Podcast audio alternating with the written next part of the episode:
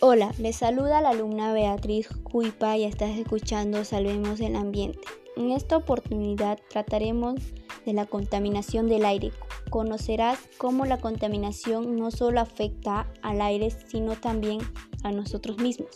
Debemos de entender como contaminación del aire a cómo sus principales fuentes en que nos perjudica en la salud y cómo se encuentra la calidad del aire en nuestro país.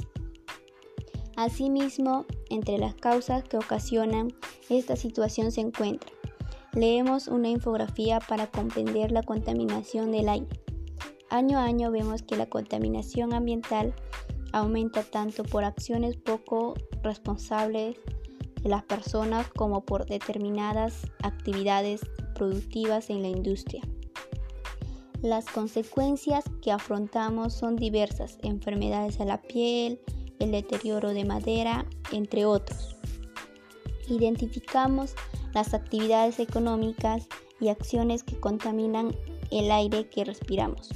Una emergencia ambiental es la ocurrencia de un daño ambiental subido y significativo generando, generado por causas naturales y deterioran al ambiente con el que vivimos ocasionando un problema de salud público y muchas consecuencias más. Identificamos los gases que contaminan el aire de nuestro entorno. El dióxido de nitrógeno puede irritar los ojos, la nariz, la garganta, los pulmones y posiblemente cause tos y una, y una sensación de falta de aliento, cansancio y náuseas. El dióxido de plomo tiene graves consecuencias en la salud de los niños. Si el grado de exposición es elevado, ataca al cerebro y al sistema nervioso central. Puede provocar la muerte. Utilizamos los números para reconocer la contaminación del aire. En matemática hemos podido observar que en una comparación del año 2015 al 2019, Ancas y Ayacucho tuvo un incremento, en cambio Amazonas y Arequipa disminuyeron en 2015 y en 2019. También hemos identificado que hay países de Sudamérica donde tienen el aire más puro según la Organización Mundial de la Salud. Ecuador con 8,6 y Perú es el país con aire más contaminado. Autorregulamos nuestras emociones para contribuir el bienestar emocional. Es importante reconocer e identificar nuestras emociones que, expresamos, que expresa nuestro cuerpo. Las emociones positivas y negativas se consideran diferentes por las consecuencias que tiene para las personas, pero en el ser humano puede convivir al mismo tiempo los dos tipos, tanto, los, tanto las emociones positivas como negativas, son necesarias e importantes para una persona. Controlar nuestras emociones es esencial y para regularlas es necesario entenderlas y hacerlas conscientes.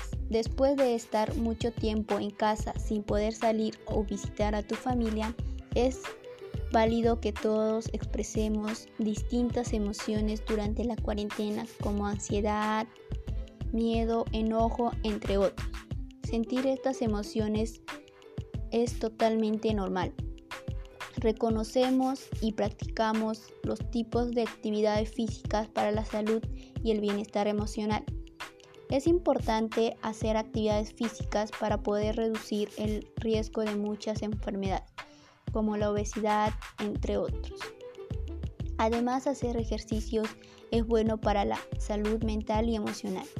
La actividad física insuficiente se ha identificado como uno de los principales factores para la mortalidad global y se encuentra en aumento en muchos países. Pero todo esto podemos frenarlo, depende de nosotros. Entre las acciones para mitigarlo tenemos, damos a conocer nuestras opiniones sobre la contaminación del aire. La contaminación es la que está destruyendo nuestro planeta con la, con la basura que tiramos a la calle, al río, al mar, etc. No más contaminación al planeta. Explicamos cómo algunas decisiones y acciones de, las, de los actores sociales deterioran la calidad del aire. Construimos ciudades y comunidades con aire limpio para poder disminuir la contaminación del aire. Disminuir el aire está en tus manos. Puedes reciclar, utilizar bicicletas y no y no transportarte mucho en transportes públicos. Argumentamos cómo impactan nuestras acciones en la atmósfera y la salud. La contaminación atmosférica aumenta el riesgo de padecer enfermedades respiratorias. Por ello debemos reciclar, utilizar la bicicleta, reducir el consumo de plásticos.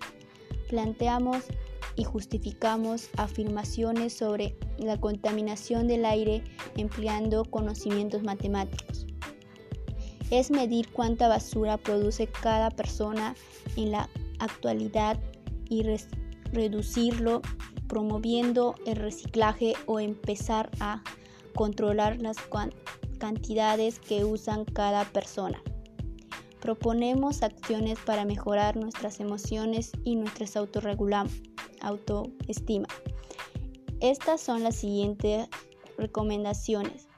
Reconoce tus emociones y acéptalas. Aprende a relajarte. Enfócate en lo positivo. Concéntrate en el presente. Conversa sobre tus emociones.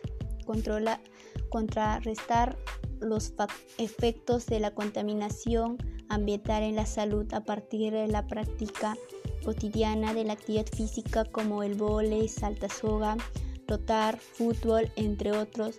Esas actividades te pueden ayudar mucho en tu salud. Con todo lo mencionado, estoy segura que tú vas a hacer lo correcto y seguirás las acciones que he mencionado. Finalmente te invito a compartir el material el material Gracias por permitirme llegar a ti. Sé parte de la solución, no parte de la contaminación.